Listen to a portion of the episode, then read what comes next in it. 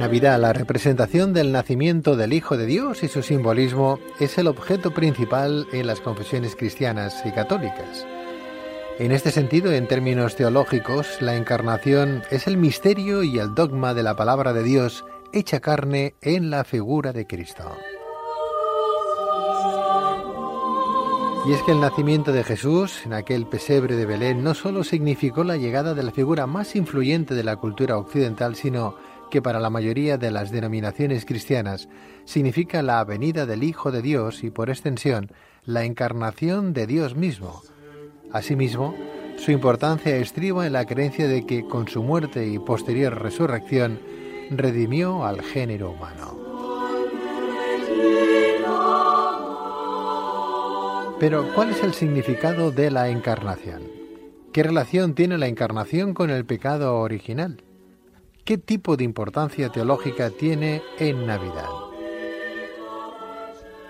Para responder a estas y otras cuestiones, tenemos con nosotros al doctor Yogari Pujol, teólogo por la Universidad de Estrasburgo y experto en textos bíblicos.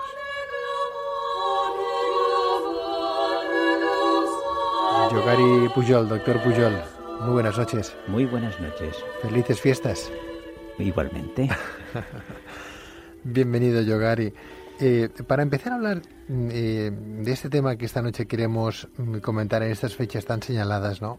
De la encarnación del Hijo de Dios desde el punto de vista teológico, ¿cuál es el significado de la encarnación? Explícanos. Bueno, pues aquí, eh, si nos atendemos a lo que significa la misma palabra, encarnarse significa tomar carne.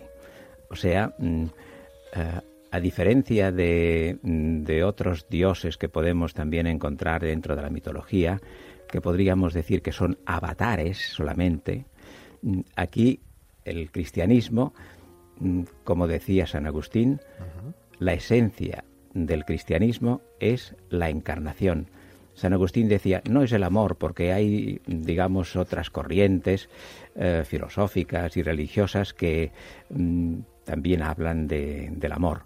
Pero en cambio, lo que es específico eh, cristiano, que es distintivo y que no se encuentra en las demás religiones, es mm, que Dios se ha encarnado, o sea, que ha tomado carne, no en apariencia, como un, digamos, bueno, como un avatar o como mm, un, fenómeno simplemente de una apropiación, sino que realmente eh, ha habido algo extraordinario y único, que Dios pues se ha hecho también hombre. Además, el evangelista Lucas lo dice en el capítulo segundo, cuando hay la anunciación del ángel, le dice a María que este niño pues será llamado Hijo de Dios. Curioso porque según Tertuliano, escritor y líder del siglo II, el rayo divino, que es el verbo o el logos, descendió a una virgen, tomó carne en su seno y nació hombre y Dios a la vez, es lo que decía, ¿no? Eh, y por otra parte, San Cirilo de Alejandría, en el siglo IV después de Cristo, lo explicaba así, algo así como Jesús existió, fue engendrado por el Padre antes de todos los tiempos y no obstante nació de la carne de una mujer. Sí, porque se habla de la preexistencia, ¿verdad? O sea que, eh, claro, aquí estamos en, en, plenas elucubraciones teológicas, porque eh, los evangelios, si se escribieron, pues eh, según todos los especialistas, en, por los años 80, 90, pues claro, esto significa el primer siglo. Luego, 200 años más tarde, 300 años más tarde, San Agustín mismo del 400 y pico y, los demás, o sea que han pasado pues 300 eh, años, ¿verdad? Y entonces, pues eh, los teólogos empezaron a decir mil y una cosa, ¿verdad? O sea que hay un, digamos, un, un hecho muy importante que es lo que dicen los evangelios y lo que luego mm, dijeron los teólogos mucho más tarde, ¿verdad? Yogari, ¿qué relación tiene, por ejemplo, la encarnación con el pecado original? Bueno, es que esto entra dentro de, lo que podríamos decir la razón por la cual eh, se mueve mm, o, ocurre esto, ¿no?